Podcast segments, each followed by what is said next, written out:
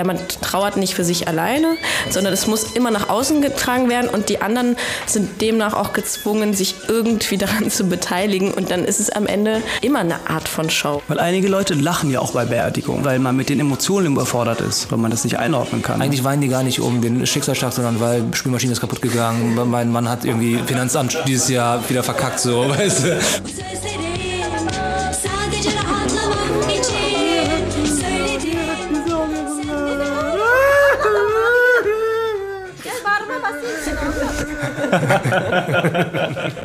Das Thema Jem muss jetzt heute. sagen, herzlich willkommen Ach zu so. unserem Podcast. Das Thema ist heute. Herzlich willkommen zu unserem Podcast. Unser Thema heute ist Trauern bei Türken, Deutsch-Türken, Deutschen Toko-Deutschen. und Kanadiern. Tropico, Toko-Deutschen. ja danke fürs, äh, für das viele Feedback auch, das wir bislang bekommen haben an der Stelle. Yes. Ähm, ja, das Thema Trauer. Wann habt ihr das letzte Mal geweint, jetzt wirklich? Geweint. Ja. Sieben Wochen circa. Also ich glaube, Weinen hat per se nicht unbedingt was mit Trauer zu tun. Ja. Also ich habe den Eindruck, ich weine meistens auch aus Rührung, aber frage mich auch, ob das nicht am Ende mit denselben Synapsen verbunden ist, wie die dann aktiviert werden, wenn es um Trauer geht.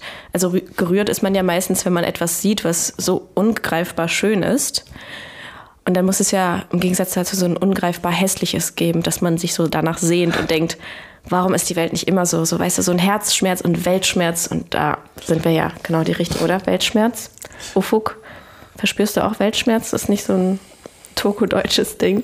Also bei Weltschmerz dann deshalb weinen, oder was? Ja. Weil die Welt nicht perfekt ist und mm, vieles im Argen liegt. Ich glaube, da bin ich egomanisch, ja. Ich glaube, ich weine eigentlich nur um mich und um Menschen, die mir sehr, sehr nahe stehen, wenn denen irgendwas richtig Schlechtes passiert. Oder, ah ja, ganz oft, wenn Leute sozusagen, die mir wichtig sind, irgendwas, was sich sehr gewünscht haben, nicht klappt oder so. Echt? Ja. Dann meinst du? Ja, da bin ich ganz schnell so gerührt, da, da, da werde ich sehr empathisch. Ja? Ja.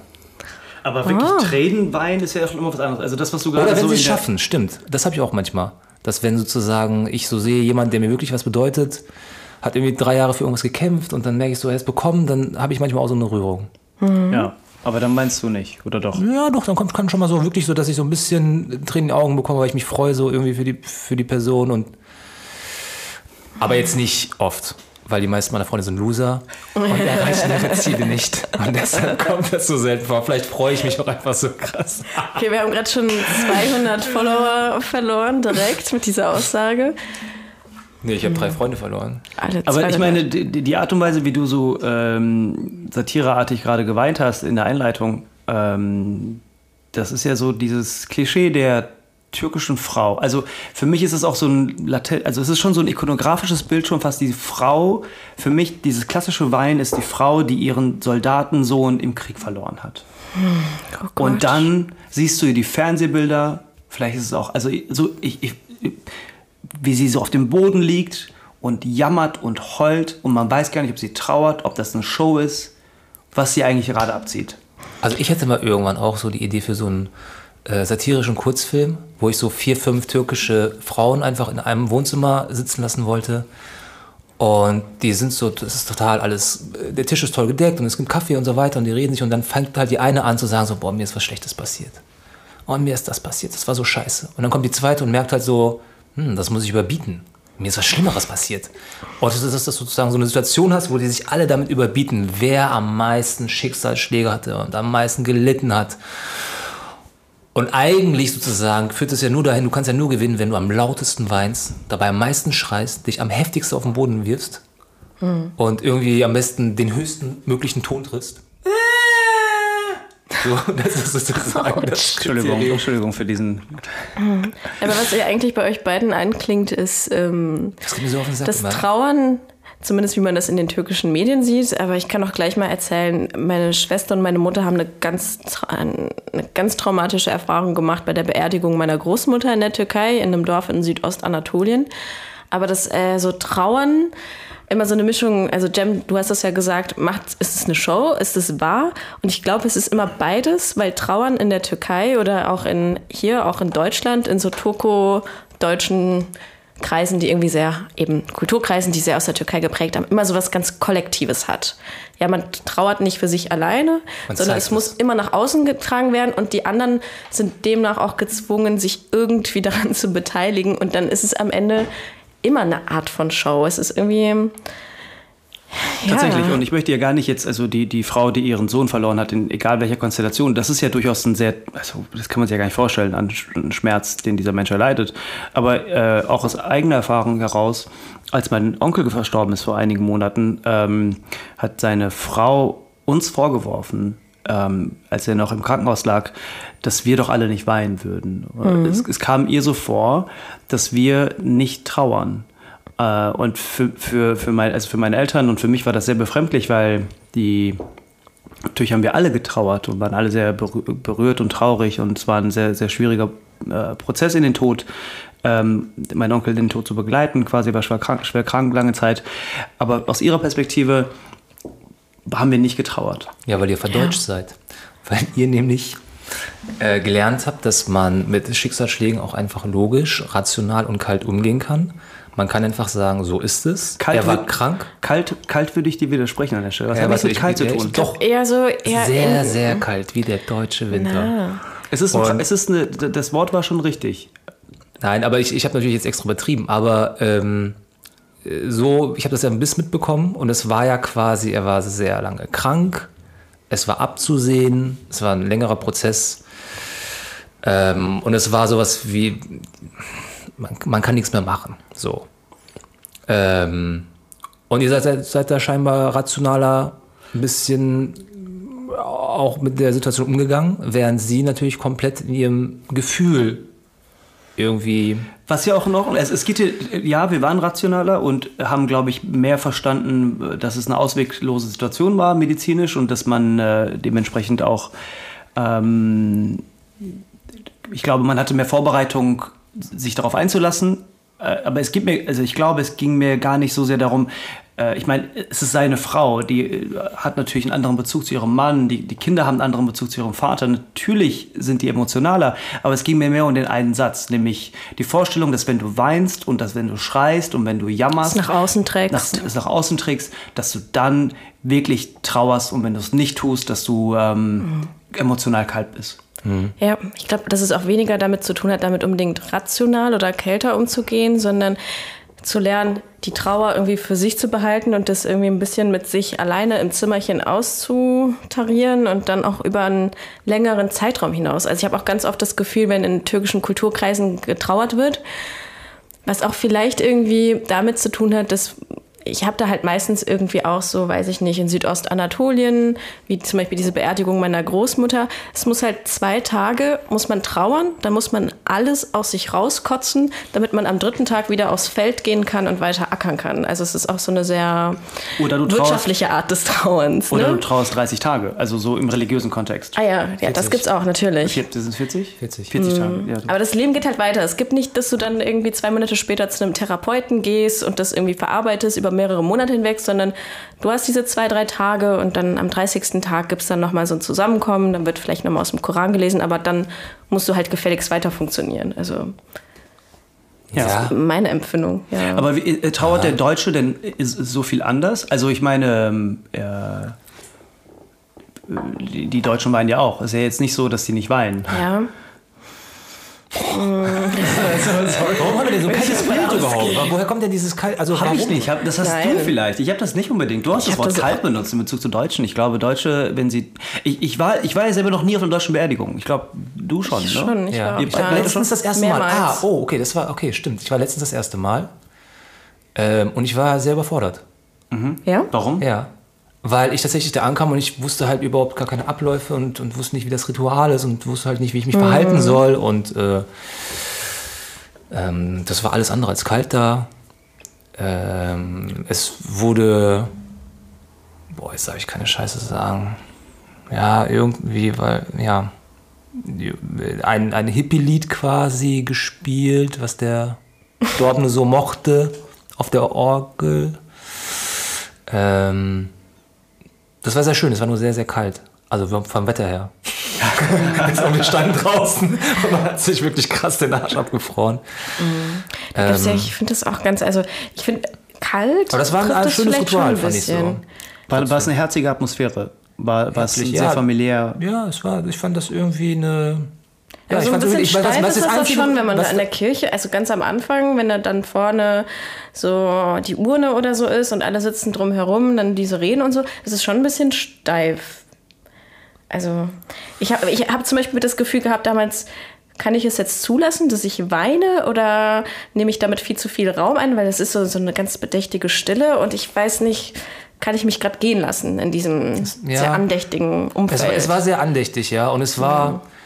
Haben Leute geweint? Haben Leute getrauert? Also so Ja, ja, nach klar. außen das getragen? Ja, schon. Ja. Aber äh, weil ich finde, Aber Schäders nicht Satz, so laut. Schäders Satz finde ich gerade so prägnant. Irgendwie, darf ich weinen und äh, weil nehme ich dadurch sehr, sehr viel Raum ein vielleicht? Diese Fragestellung, die würde sich kein Türke stellen. Wenn ich weinen will und wenn ich Emotionen zeigen möchte, dann zeige ich sie. Dann ist mir scheißegal, ob es zu viel ist oder zu wenig und was die anderen um mich herum denken.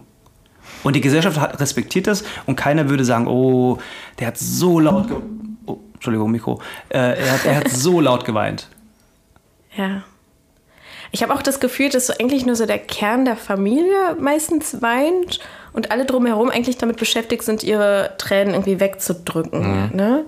Also, oder vielleicht war das auch jetzt bei den Beerdigungen. Also ich stand, es war schon jetzt aus meinem nächsten Familienkreis ähm, zwei Beerdigungen le- im letzten Jahr.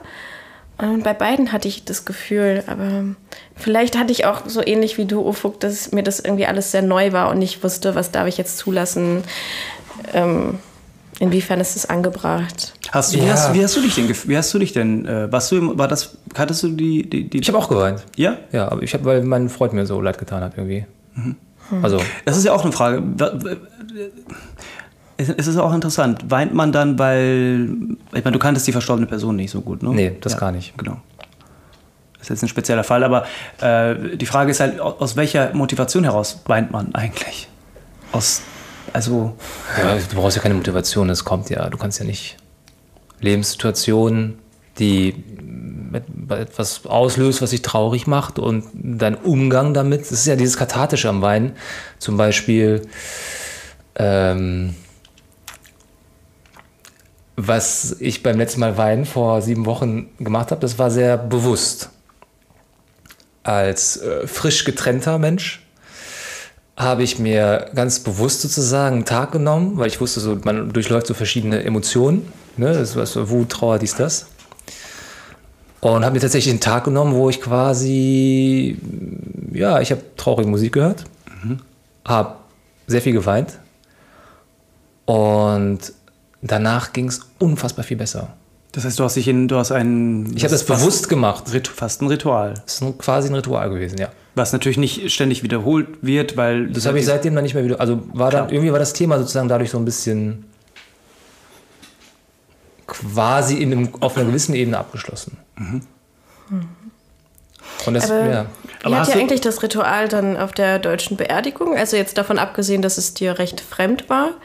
Wie äh, hast du das empfunden als Ritual? Also ich meine, das ist ja ganz ähm, bezeichnend, also dass man da ja erstmal in diesem Raum sitzt, kann ja so eine Kapelle sein und dann schreitet man ja gemeinsam zum Grab des Menschen, setzt ihn bei und dann werfen da meistens alle nochmal ein bisschen Erde rein. War- also war zumindest war ohne. das bei den Beerdigungen, äh, wo ich war. Wir, Ist also es ich, wir äh, kamen auch, äh, nee, wir- es ging direkt in die Kirche. Und es kam, Aber danach seid ihr nicht gemeinsam zum Grab geschreitet.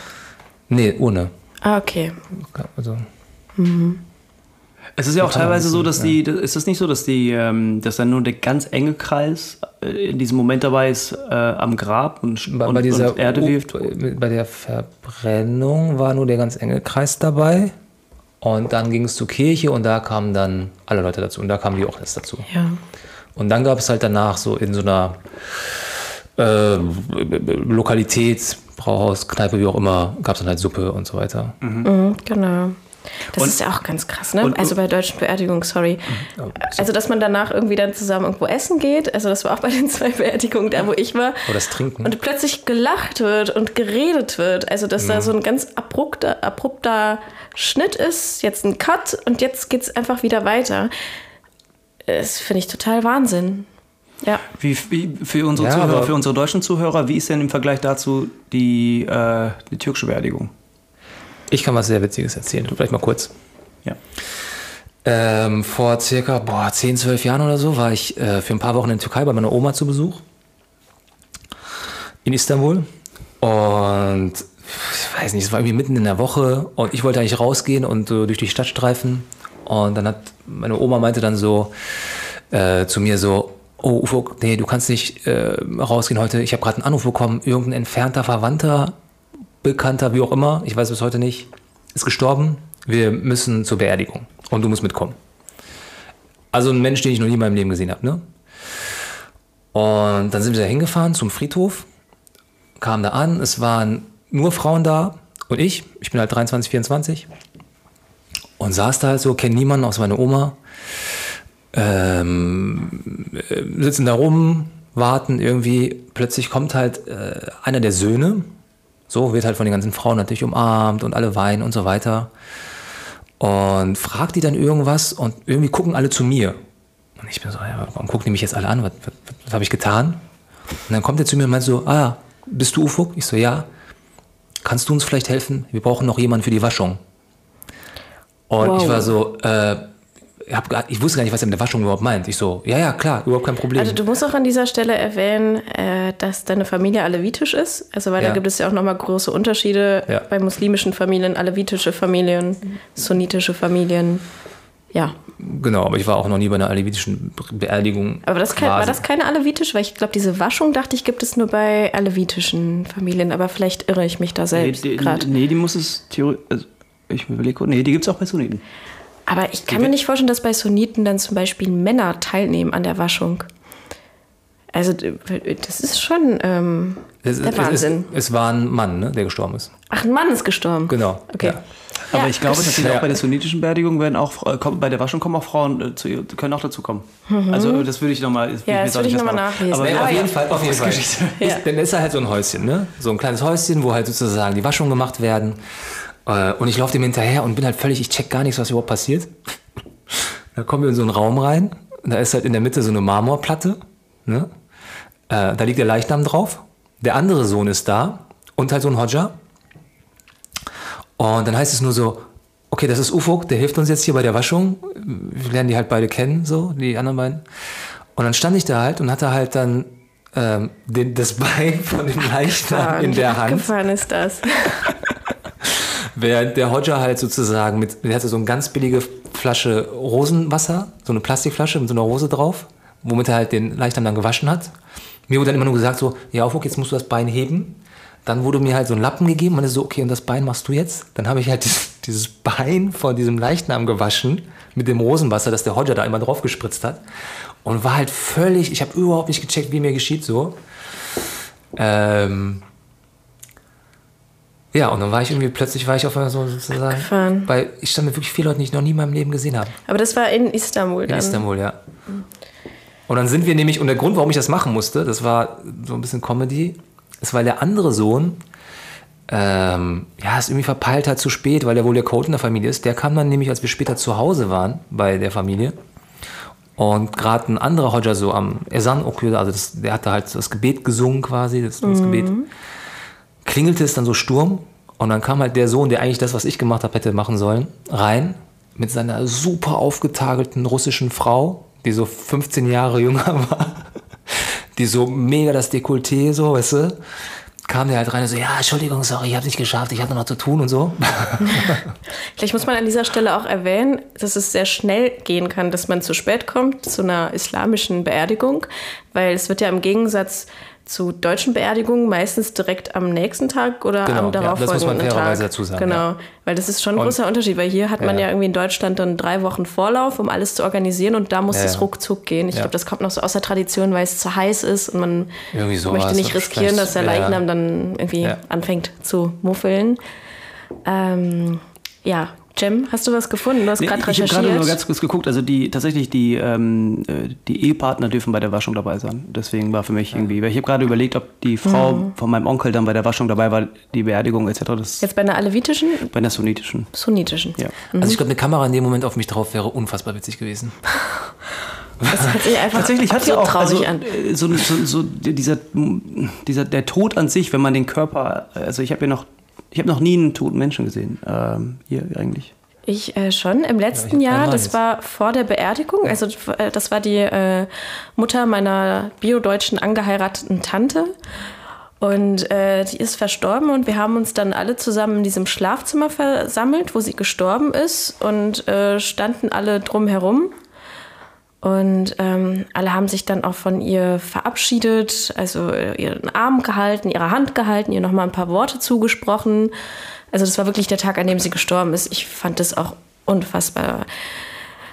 Also ich habe das irgendwie nicht übers Herz gebracht. Das war mir echt einfach zu viel, zu krass. Weil einige Leute lachen ja auch bei Beerdigungen oder bei genau bei der Waschung oder nach der Waschung, weil es so äh, vielleicht auch absurd ist in irgendeiner Form oder weil, weil man mit den Emotionen überfordert ist, weil man das nicht einordnen kann. Naja, es gibt auch andere Rituale. Also ich hatte mal einen Kurzfilm gesehen, wo es genau um das Thema ging und wo äh, eine junge Filmemacherin von der äh, Filmhochschule äh, durch Südamerika gereist war und dort halt so verschiedene Rituale gefilmt hat. Amerika. Südamerika. Ach, Südamerika. Ähm, und da waren halt Sachen dabei wie die unfassbar buntesten, also ist jetzt auch so ein Klischee, aber so bunte Sa Särge, die werden verbrannt. Oder das beste Video, was ich je gesehen habe, war mh, eine afrikanische Beerdigung, wo der Sarg, der weiß ist mit goldenen Verzierungen, äh, von sechs oder acht Typen in weißen Anzügen getragen wird. Es läuft richtig geiler Afro-Sound und die tanzen halt in diesem Sarg sozusagen, den Sarg so in, zum, zum Loch hin, zu der, zum, zum Buddelloch. Und es war halt, ja, also pur gute Laune. So. Ich meine, wenn wir über, über, über ähm, Trauer reden, jetzt reden wir über den Tod eigentlich. Ja. Ähm, trauert man nur, wenn jemand stirbt? Oder ich meine, es gibt ja auch ganz anderen, äh, ganz andere Trauer. Liebes ist es, das ist Kummer, aber es ist auch irgendwie Trauer nach einer Trennung. Ähm, was gibt's noch? Fußballverein steigt ab. Fußball steigt ab, ja, absolut. Also äh, Menschen trauern ja tatsächlich Ja, irgendwie wenn- wenn bei Verlust, Verlust- bei Verlustmomenten, Verlustmomenten. Oder einfach immer. Also ich habe das Gefühl, dass so, so trauern oder leiden, also dass man sich ganz oft, das sagt zum Beispiel meine Schwester auch immer und ich muss ihr sogar in Teilen zugeben, weil wir die Erfahrung gemeinsam in unserer Familie gemacht haben, Menschen fühlen sich erst dann lebendig, wenn sie trauern, wenn sie leiden. Weil dann irgendwie, also zumindest war das in meiner Familie immer so, wir haben eine Familie, die unfassbar leidet an allem Möglichen und wenn sie gerade kein Leid hat, sich das Leid sucht. Das ist irgendwie, und wenn man irgendwie türkische Serien Ja. oder so schaut, ne, es muss immer irgendwas geben. Also man sucht sich immer irgendeinen Konflikt und ich habe das Gefühl, ja, man fühlt sich erst dann lebendig, man fühlt sich erst dann irgendwie vom Kollektiv irgendwie ernst genommen oder so, wenn man leidet und das nach außen tragen kann. Denn Trauer verbindet auch in irgendeiner Form. Definitiv. Ja. Ja, voll. Das ganze Land trauert. Und das ist ja so die klassische Schlagzeile irgendwie. Äh, die Queen stirbt oder ist noch nicht gestorben. Äh, aber also angenommen, oder Diana stirbt, das ganze Land trauert. Also so, weißt du, wenn, oder äh, Opfersymbiose. ja. Ich kann ja mal dann doch kurz die Geschichte anreißen, wie meine Großmutter beerdigt wurde, weil da ist es nämlich tatsächlich so, dass, ähm, also diese Beerdigung war schon ein riesengroßes Trauma für meine Mutter und meine Schwester, weil meine Mutter wollte unbedingt der Beisetzung dann beiwohnen und sie durfte das nicht, weil gesagt wurde, also die Männer müssen vorne stehen. Also ich muss auch erwähnen, das war wirklich in Südostanatolien, in einem sehr ländlichen Gebiet. Es war jetzt nicht in einer Großstadt wie in Istanbul, wie das Ufuk erlebt hat. Und ähm, meine Mutter wollte halt dabei zusehen, einfach wie ihre Mutter ins Grab abgelassen wird. Und sie durfte das nicht erstmal, weil alle gesagt haben, nein, nur Männer dürfen vorne stehen, die Frauen müssen sich eher hinten. Also die können halt so ein bisschen im Verborgenen vor sich hin trauern. Meine Mutter hat es dann doch durchgesetzt, dass sie dann dabei sein durfte.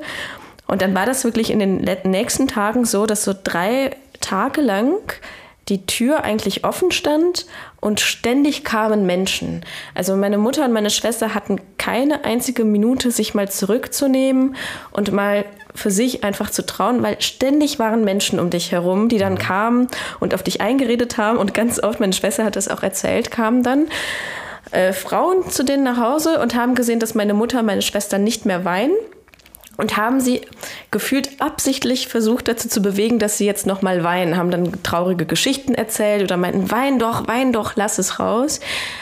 Also, aber du hast halt ständig Menschen, die wirklich, der, der Fokus des ganzen Dorfes ist in dem Moment auf dein Haus. Ständig ist da ein und aus und so. Aber ab einem gewissen Punkt war das natürlich für Menschen wie meine Mutter, meine Schwester, die hier sozialisiert sind, einfach zu viel. Die haben dann die Tür abgeschlossen, haben die Lichter dann ausgemacht und haben so getan, als wären sie nicht zu Hause, damit die mal in Ruhe mal ein bisschen schlafen konnten, zu sich kommen Es- konnten. Ein blödes Beispiel, es ist im Grunde wie ein Stadionbesuch für Fußballfans. So es ist die Chance, der Moment, in dem du einfach mal komplett Emotionen rauslassen kannst.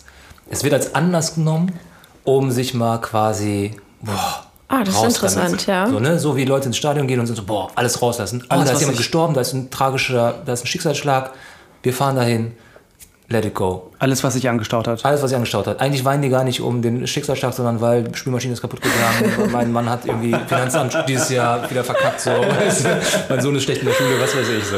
Aber tatsächlich Ja. ist auch dieses Kollektive, was du gerade beschrieben hast, Schäder, also die, ähm, das ist ja wirklich ein Unterschied. So, die, die deutschen Familien, die sind da, glaube ich, sehr isolierter. Es ist, man hat auch viel mehr Respekt davor, Ja, sich in den Vordergrund, was du auch gerade gesagt hast, sich in den Vordergrund zu stellen. Also wenn jemand stirbt, bei einer deutschen Familie, dann würde ich mich nicht am nächsten Tag melden und sagen und mein Beileid irgendwie äh, äußern, sondern ich würde vielleicht ganz vorsichtig nach zwei, also wenn es nicht jemand ist, dem ich sehr, sehr eng bin, nach zwei, drei Tagen mal ein SMS schreiben oder irgendwie nach zwei Wochen mal anrufen oder sowas, um denen einfach Zeit und Raum zu geben. Und bei den Türken ist es ja genau andersrum. Wenn du das machst, dann bist du ein Arsch, dann bist du, dann bist du raus, weil du musst dich an dem Tag am Ja. besten ins Auto setzen und dahin fahren und äh, ähm, an diesem Moment dabei sein. Ja. Und das ist wirklich ein, also das ist auch für uns, also wenn man jetzt diesen, diesen kulturellen, also ich erlebe das auch so zwischen Deutschen und Türken, weil ich fühle mich dann auch, ich möchte dann, wenn, wenn, keine Ahnung, in meinem familiären Umfeld jemand gestorben ist, ich bin nicht jemand, der das irgendwie groß raus posaunt, ne? Du meintest auch so, ich wusste gar nicht, dass dein Onkel gestorben ist. Ich habe das zwei Wochen später so latent gesagt. Also, weil ich möchte auch meine eigene Ruhe haben. Das ist schon eine ganz andere Art und Weise, wie der, der kalte Deutsche, wie der Ufuk sagen würde, trauert. Wir sind so kalt. Herzlose, kalte Menschen. Nein, völliger Bullshit. Aber ich, ähm, äh, es gibt auf jeden Fall, äh, gab es da auch für meine Eltern, glaube ich, weiß ich ganz, das haben die ganz oft erzählt, immer wieder diese Punkte, wo ähm, im Positiven zum Beispiel, also meine Mutter redet sehr positiv darüber. Die ist halt, die sagt immer so, oh, ich finde es einfach so toll, wie die Deutschen mit Schicksalsschlägen und mit schwierigen Situationen umgehen, weil ihr dieses permanente äh, krasse Rumgeheule und dann traurige Musik und Ewigkeiten und auch das eigene Leben irgendwie gar nicht mehr positiv gestalten, teilweise. Das geht ihr als jemand, der total produktiv ist und Sachen machen will und immer kämpft, so gegen den Strich, dass sie das als, als eine der Sachen immer nennt, jedes Mal, was sie an Deutschland und den, den Deutschen schon immer bewundert hat. So, und ähm, sie hat ein bisschen gebraucht, um äh, weil sie am Anfang noch immer so war, so, boah, sind die irgendwie, haben die keine Gefühle eigentlich? So. Also wirklich, ich weiß noch, wie sie gefragt hat, Ufo, du kennst mehr als wir sind. Weißt du, so, wie ist das mit den Gefühlen bei denen? Weiß ich noch, saßen wir so am Essenstisch. Und ich weiß, ja, ganz normal, so, die haben halt einfach einen anderen Umgang. Das ist echt krass, weil die, ich glaube, viele, viele Türken in Deutschland oder Turke-Deutsche, wie die Schäder sagen würde, äh, die haben, äh, äh, die haben so ein, ich finde auch eigentlich einen, einen falschen Eindruck von Deutschen, dass die Deu Deutschen emotional kalt sind, dass sie nicht in der Lage sind zu trauern, dass sie äh, keine Emotionen zeigen. Und ich finde, das ist überhaupt nicht angemeldet. Also es ist Ja. halt nicht wahr. Es Das ist stimmt die, doch nicht. Das stimmt überhaupt gar Nein. nicht. Wenn der, wenn der MSV anders. Duisburg auf, absteigt in die dritte Liga, dann weint die ganze Stadt. Die, sind, die liegen sich in den Armen, die, sind, die trauern und die sind Ich habe letztens geweint, weil der FC abgestiegen ist. Das und ist ja ich schon ein gucke paar sonst Monate nie. Fußball. Ja, ja, da war ich irgendwie, bin ich morgens beim Frühstück in Twitter reingegangen, habe mir so ein Video angeschaut.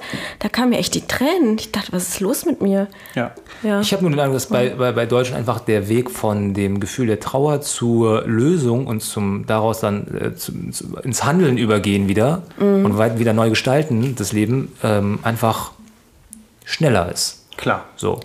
Ähm, weil es gibt auch dieses Fuck the Pain Away, so, ne, als Phänomen. ja.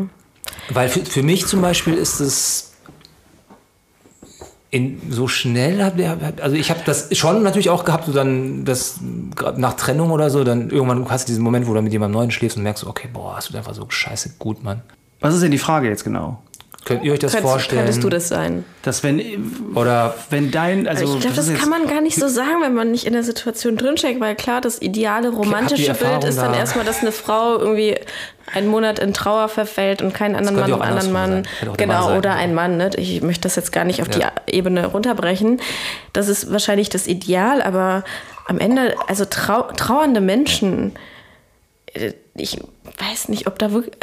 Ich würde schon irgendwie sagen, dass da jedes Mittel auf eine gewisse Art und Weise recht ist, solange es nicht andere Menschen dann verletzt. Also, aber wenn deine Frage jetzt so Geld? ist, so Gib nach mir Geld. äh, Trennung, bitte, wir brauchen Geld für. ich glaube, das ist echt eine Typsache. Also, weil ich bin auch schon immer die gewesen, die nach einer Trennung direkt schon zwei Tage später mit dem nächsten Mann, weiß ich nicht, Sex haben kann oder irgendwas haben kann. Aber es hat nie bedeutet, dass ich nicht meinen Ex-Freund irgendwie geliebt habe oder weißt du, oder nicht am Trauern war, sondern ich glaube, das ist echt eine Typsache. Also, aber brauchtest du das oder warum hast du es dann? ja, wahrscheinlich, ja. Ja. Ich brauchte dann irgendwie eine Art körperliche Nähe, weil ich mich so einsam gefühlt habe, weil mir das alles so wehgetan hat. Und dann diese, dieser ganze Verarbeitungsprozess, der kam dann halt irgendwann so Schritt für Schritt und Schritt und also, ne, weil man, die Trauer an sich kannst du ja nicht wegbumsen. Also die bleibt dann und dann schiebst du es halt eher so ein bisschen auf. So, das kommt irgendwann. Einfach, also äh, ich brauche, glaube ich, relativ viel Zeit mit mir selber, um irgendwie über bestimmte Sachen hinwegzukommen. Ich will das auch mit mir selber verarbeiten. Ich brauche da nicht jemanden, den ich, also Bestätigung oder ja, auch ich, Nähe ich oder mich nervt auch darüber zu reden ständig. Also ich hatte letztens ja auch mit einem sehr guten Freund äh, darüber gesprochen. Ähm, er kam auch aus einer Trennung raus und dann habe ich irgendwann gesagt so, hey, lass uns einfach jetzt nicht mehr ständig über Frauen reden und über diese Trennungsphase reden, weil für mich ist es auch so, also ich oder ich auch in bestimmten Prozessen will das einfach mit mir selber aushandeln. Ich bin da eher so deutsch. sich selber aushandeln, Trauer. Weil ich muss, sagen, ich, muss okay. diese, ich muss mit dieser Trauer leben, ich muss mit den Konsequenzen leben und ähm, ich, äh, es bringt mir halt nur zu einem ganz kleinen Teil was irgendwie in aller Ausführlichkeit über bestimmte Sachen zu sprechen. Ich gehe am Ende alleine schlafen, so, Mir weißt du? fällt gerade mal auf, ey, müssen wir es eigentlich auch mal so region, regional irgendwie nochmal äh, unterscheiden? So, trauern Bayern anders als Hamburger? Natürlich, die Hamburger gelten noch irgendwie als die Kühlen. Und was weiß ich, die, die Ossis sind dann irgendwie so ein bisschen wärmer und herzlich, so die Klischees. Ich glaube, die Bayern sind sehr familiär, ehrlich gesagt, weil die halt auch eine relativ, also ne, so die CSUler in Bayern, Klar, die super sind ja familiär. religiös, da ist Familie, da wird, glaube nichts ich, über deren emotionale Kompetenz aus, sonst wäre Bayern nicht das, was es heute ist. Sorry. also ich, regional, Land, natürlich, ich glaube, Weil es gibt ja nicht die Deutschen. Nee, es gibt auch nicht nur die Deutschen. Wie es auch nicht nur die Türken hab, ey, das ist eh so ein Ding. Ich habe halt keine Ahnung, die- Mann. Ich kann wirklich sozusagen nicht unterscheiden, was für Typen das sind. Oft menschlich, ob jemand, also klar, so ein paar Klischees weiß man. Und natürlich treffen die auch nicht immer zu, so ist ja völliger Quatsch. Aber Ich glaube, also die, ich meine, die Kurden trauen dir auch anders als, oder auch die Ankara-Türken trauen anders als die in Istanbul oder die in, irgendwie in Erzurum trauen an. Also das ist ja irgendwie ganz klar. Ich, wir, wir, ich glaube, wir haben, wir würden ja einen riesen Fehler machen zu sagen, ja, die Türken, die Deutschen und die und die und die. Wenn wir aber das, diese Verallgemeinung treffen, dann hat das, glaube ich, was damit zu tun, mit, mit, also mit, mit unseren Erfahrungen zu tun, Genau. die wir mit unseren unsere Deutschen um uns herum gemacht haben. Ich glaube, ja. Genau, dass natürlich, wir dann immer ne, von dem Kreis sprechen, in dem wir. In dem wir sozialisiert wurden. Ja. Das sind die Deutschen um, um Vergiss uns herum. das nicht, das ist sehr wichtig. Das ist wichtig. ja, aber trotzdem fände ich es eigentlich interessant, wenn mir das mal ein, ein Allmann erklären könnte. Ja, wahrscheinlich gibt es da auch ganz konfessionelle Unterschiede. Also Eben, über klar. Hamburg, ne, ich meine, es ja, sind ja, weiß ich nicht, wie viele Prozent, also ein großer, eine große Mehrheit ja äh, Protestanten. Ja. Und man sagt ja auch Protestanten irgendwie nach, diese protestantische, strenge, kalte Arbeitsmoral und bla. Ich glaube auf jeden Fall, dass es da Unterschiede gibt. Wie, wie geht ihr Kein denn Mensch. persönlich mit, mit äh, Trauersituationen um? Also ich meine, es gibt ja so Leute, die äh, dann wirklich so eine Woche schlecht gelaunt sind und einfach nicht mit reden und nicht essen und nicht trinken und ähm, keine Ahnung, sich völlig zurückziehen. Wie bist Erzähl du du so doch mal? Jem. Pumpen, Bruder. Einfach pumpen. Jeden Tag Fitnessstudio. Was hast du denn früher gemacht, bevor du pumpen warst? Was denn schon dein ganzes Leben lang pumpen? Richtig gut aus. gerade. Alkohol, Drogen, Kippen. Bitte, bitte schreib Ufuk eine E-Mail unter Ufuk Jam. Wie ging diese E-Mail nochmal? Wir haben sie schon Nicht, zigmal nicht gehört. sagen, nicht sagen. Achso, okay. Oder ein Facebook, ihr findet Schreibt einen ihn. Kommentar auf Facebook, ihr findet ihn. Wie findet ihr? Like, like, like das Foto mal vom Ufuk. Oh ja, bitte das Foto liken. Ja. Ähm, da sieht man nämlich, dass ich sehr viel pumpe. Ja. Aber Und Jen, wie machst du das genau? Wie mache ich Jem, das? du, Ja, wie gehst du? wie gehst du, wenn du, traurig bist? Was du. machst du? Hat er eigentlich schon gesagt, ne? Für mich ist, glaube ich, also äh, ich, wie gesagt, ich ziehe mich zurück so ein bisschen. äh, Ich verarbeite das selber und tatsächlich, was mir sehr machst du hilft, dann? Machst du denn Tee? ist Arbeiten. Arbeiten. Also ich, Arbeiten. ich bin, ich bin ja eh so ein bisschen Workaholic tendenziell und da das hilft mir sehr. Weil das ist eine große Ablenkung. Ich gehe auch gerne allein ins Kino. Also ich suche mir Sachen. Ablenken. Ablenkung und irgendwie ist es ein sehr langer Prozess, in, je nachdem, was das für ein Trauer ist. Also ich habe zum Beispiel jetzt nicht irgendwie jemanden verloren aus in, in der ähm, quasi ersten Grades, sage ich mal. So, so mein Onkel ist mit der engste Mensch, den ich verloren habe. Ähm, daher vielleicht habe ich auch diesen, diesen Schmerz nicht so erleben müssen. Ich kann mich erinnern, also äh, zum Beispiel an meine, meine Großeltern, als sie verstorben sind, das ist sehr interessant. Als, äh, achso, ich habe natürlich noch meinen Cousin verloren, als ich relativ jung war. Ähm, da da habe ich, glaube ich, relativ viel auch geweint, aber da war ich sehr jung. Und äh, was sehr interessant ist, meine Oma hat mich mit aufgezogen ähm, oder auch, ich habe teilweise auch mit meiner Oma nur gelebt. Und als meine Oma verstorben ist, habe ich nicht geweint. Und ich konnte nicht weinen. Und ich wollte weinen und ich dachte, ich muss weinen. Und ich habe mich schlecht gefühlt, dass ich nicht weinen konnte. Das ist interessant, das hat mein Freund genauso erzählt. Also mein Freund hat auch ein sehr enges Verhältnis zu seiner Oma gehabt und die ist dann verstorben und er hat einfach nicht weinen können. Ich weiß nicht, woran das liegt. Er hatte lange er fragt schlechtes sich das Gewissen, auch immer noch. deshalb. Ja. Aber jetzt gerade bin ich sehr emotional dazu. Also ich würde jetzt nicht weinen, aber ich habe gerade gespürt, wie so eine... Oh, Baby. Wie so etwas... Nee, aber es kam, es kam gerade so eine leichte Emotion. Baby. Er ist so Sehr, sehr schön, Jen oder? Er ist so ein schönes Baby. Like mein Foto. Sagt sein Wort, ja. Ja. Ja. Aber arbeiten hilft. Also arbeiten, Arbeiten, sich in, ja. auch sozialisieren ich glaube, ich mit arbeite Leuten. auch so viel weg. Aber ich also glaub, ich verdränge ja. so viel durch Arbeit. ja. Das hilft. Deswegen machen wir auch Okay, diesen aber es Podcast. so ein ist, also aber ihr- kann man, kann man Trauer, Mhm. Abarbeiten. kann man das immer, geht das mit dem Verdrängen oder gibt es Sachen, die nicht verarbeitbar sind? Die gibt es Ja, durchaus. traumatische Also, Erlebnisse. Das heißt also Trauer und also in Kombination oder Trauer, die traumatisch wird. Äh, also ich, bestimmt. Wenn du dein, also zum Beispiel, ich habe eine ganz traurige Geschichte, die äh, ähm, enge Familienfreunde von uns, ich weiß gar nicht, ob ich die erzählen sollte, aber ich glaube, es ist okay. Enge Familienfreunde von uns, die in Frankreich gelebt haben, ähm, die hatten äh, zwei Kinder, die hatten drei Kinder, glaube ich. Ähm, und das Ehepaar hat sich in der Türkei gestritten. Die sind mit dem Auto von Paris nach, äh, in, in, nach Istanbul gefahren. Das Ehepaar hat sich dort verstritten, hat sich dort getrennt. Und die Frau ist mit dem Auto zurückgefahren, hatte einen Autounfall und hat alle drei Kinder verloren. Sie selbst Aber sie hat überlebt. Sie hat überlebt. Boah. Und ähm, das ist, glaube ich, etwas, das, das hat nichts mehr mit Trauer zu tun. das ist, glaube ich, ein Trauma, was unvorstellbar ist. Ein Schmerz, was unvorstellbar ist. Das kannst du, glaube ich, nicht überwinden, weder durch Arbeiten noch. Was heißt das? Also, begleitet ich, ein ich, Leben weiß, ich keine Ahnung, ich, vielleicht wisst ihr das, aber was Trauma heißt dann sozusagen, dass eine Trauer über etwas und ein Schock in Kombination mit einem Schock so sehr dich innerlich zerstört, dass du nicht quasi nicht mehr in der Lage bist, mit diesen Gefühlen und den, der Schuld auch wahrscheinlich irgendwie umzugehen, oder? Ja, also ich muss sagen, ich glaube, ich hab, hatte ein Trauma und zwar die Phase, wo sich meine Eltern also nicht mal getrennt haben, sondern ähm, wo herauskam, dass meine Eltern, dass mein Vater so scheiße gebaut hat, dass sich meine Eltern langfristig trennen werden müssen, so im ersten Moment. Und das kam ziemlich aus heiterem Himmel und das hat äh, mich unfassbar aus der Bahn geworfen und ich glaube heute, obwohl ich das nie so verarbeitet habe, dass es ein riesengroßes Trauma ist, was mich auch irgendwann wieder einholen muss, weil es einfach Zeiten gibt, an die ich mich nicht mehr erinnern kann. Also zum Teil ist meine Erinnerung nach diesem Ereignis einfach ausgelöscht und ich weiß auch, dass diese ganze Woche, nachdem das herauskam in der Familie, ich bin da auch nicht zur Schule gegangen, ich war einfach zu Hause und habe, glaube ich, irgendwie so 15, 16 Stunden am Tag geschlafen, aber es ist komplett ausgelöscht aus meinem Kopf. Und ich glaube, dass so ein Gehirn Sachen nicht einfach vergisst. So, es deponiert das irgendwo und irgendwann wird es wieder rausgekramt, wenn das Gehirn denkt, es ist gerade Zeit dafür und dann hat man erstmal ganz merkwürdige Träume und dann merkt man, oh, da schleicht sich gerade etwas an. Und ähm, ja, ich glaube, je nach, je nach Ereignis ist es ganz, ganz anders. Also mit Liebeskummer gehe ich dann ganz anders herum, als wenn meine Familie sozusagen auseinanderbricht. Also, ne? Ja. Aber ist das, hast du das Gefühl, dass du die, dass du diese, ähm, diese, dass du eine, dass du eine Trauer immer noch, jetzt das ist ja, glaube ich, mehrere Jahre her, ne? Die, das Ereignis. Sechs, sieben, sieben Jahre. Hast du immer noch eine gewisse Trauer, die irgendwie hochkommt in dir, wenn du daran zurückdenkst? Ähm, also ich arbeite ja auch sehr viel wie du, Tim, und äh, ich krieg's meistens sehr gut hin. Also auch, ich habe ja auch ein total tolles soziales Umfeld. Ich habe einen Job, den ich liebe. Ich habe ein Studium, das ich liebe.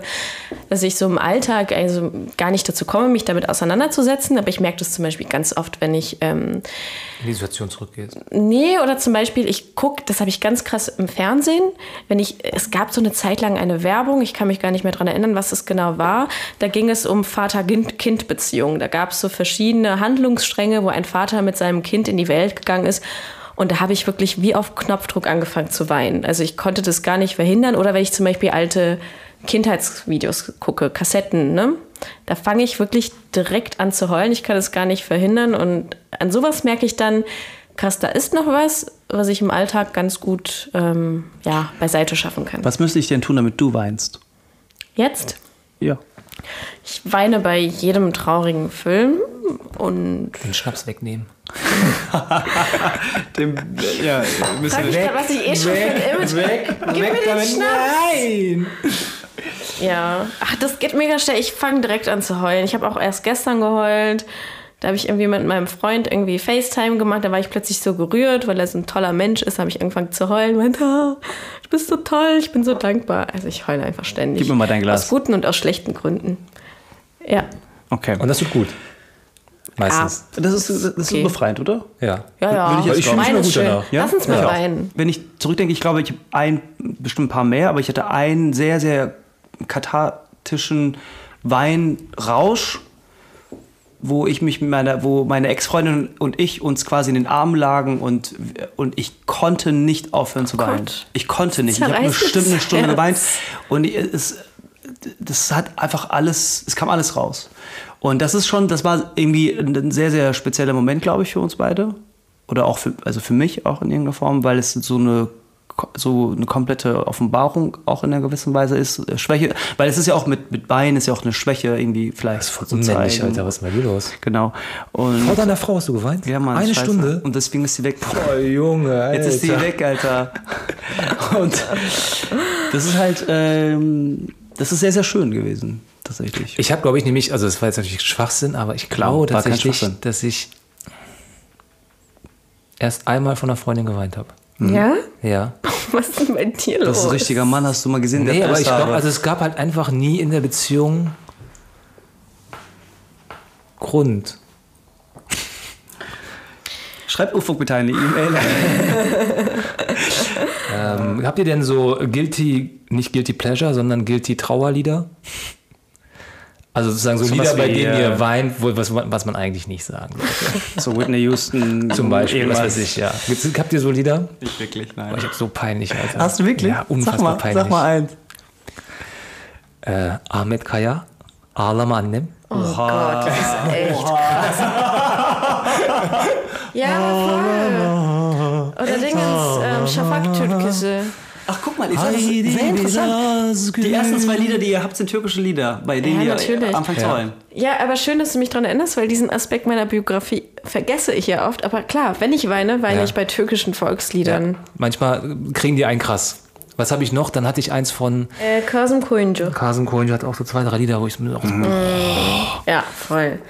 Dann hatte ich das ganz peinlich auch bei Duman sogar mal. Beniak, Kendiniak, bei dem Lied? Ja, ich weiß auch nicht. wow. Da gibt es aber echt Und- weitaus aber dramatischere jetzt- Lieder okay, von Duman. Dann hatte ich noch eins von von Spar, so einer Kölner Band. Von Schwar. Ja. Aber die War- singen doch nicht mal, oder? Nee, aber das war Das so eine Phase, wo ich so auch so, so, so ein Beef Wow. hatte. Und, war, und, und boah, jetzt, pa- jetzt, jetzt, jetzt, boah, nee, nee, Gib's das, uns richtig jetzt. komm, Komm, sag- komm, nein, komm, sag. nicht. Doch, du musst Trau jetzt dich, sagen. nein, das nicht. Trau doch, dich, doch, das doch, nicht. doch. Aber es hat, es hat einen speziellen Hintergrund, weil ich sozusagen an einem Projekt gearbeitet habe, wo das äh, wichtig war und ich musste das. Äh, ein kölsches Lied? Ein kölsches Lied. Ich musste es beruflich hören. In unserem Fädel? Nein, ich musste es beruflich hören. Sag es bitte nicht, Ufuk. Ich Ja, Unser ist einfach so Stammbaum, peinlich. unser Stammbaum. Ich, so viel sage ich einfach nur. Es war ein kölsches Lied, weil ich beruflich mit kölschen Liedern sozusagen äh, viel zu tun hatte für ein paar Ja. Monate. Und es ist immer noch so, dass ich kann das anmachen Oh mein Gott. und es ist immer noch so, fuck. Alter, warum krieg Und es ist nicht eine der geilsten Bands. Okay, sag's Nee? jetzt. Jetzt musst du es sagen. Nee, sag Komm, nicht. sag mal. Ihr könnt raten. Gib uns, drei, gib, gib uns drei Titel, damit die Leute äh, kommentieren Nee, nee, können. nee, nee, welches auf keinen Fall. Es sollen lieber, die? Leute sollen lieber selber schrei- schreiben, was, bei welchem Lied sie das vorstellen könnten, dass sie das. Alles klar. Bei welchem Kölschen Lied? Ja. Bei welchem Okay. Kölschen Lied? Ihr könnt ja reinschreiben, bei welchem Kölschen Lied ihr anfängt zu heulen. Also ich äh, habe schon immer Tränen bei unser Stammbaum, wo es dann darum geht, äh, dass alle hierher gekommen sind und alle zusammen leben und egal wo man herkommt und bla. So sind wir all hierhin gekommen. Sehr schön. Schön. Wir sprechen all dieselbe Sprache. Wir haben dadurch. Hör mal auf zu singen, kannst du auch singen. Schäder, leg mal dein Handy weg. Hast, hast du es jetzt gefunden oder nicht? Nee, ich habe es leider gerade nicht gefunden, aber ich bring's dann nächste Folge oder übernächste Folge mit. Okay, einverstanden. Ähm, das ist für euch ein Grund zum äh, Wiedereinschalten, würde ich sagen. Nächste Woche, sechste Folge.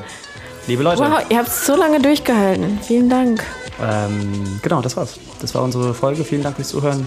Das waren Jen. Shader.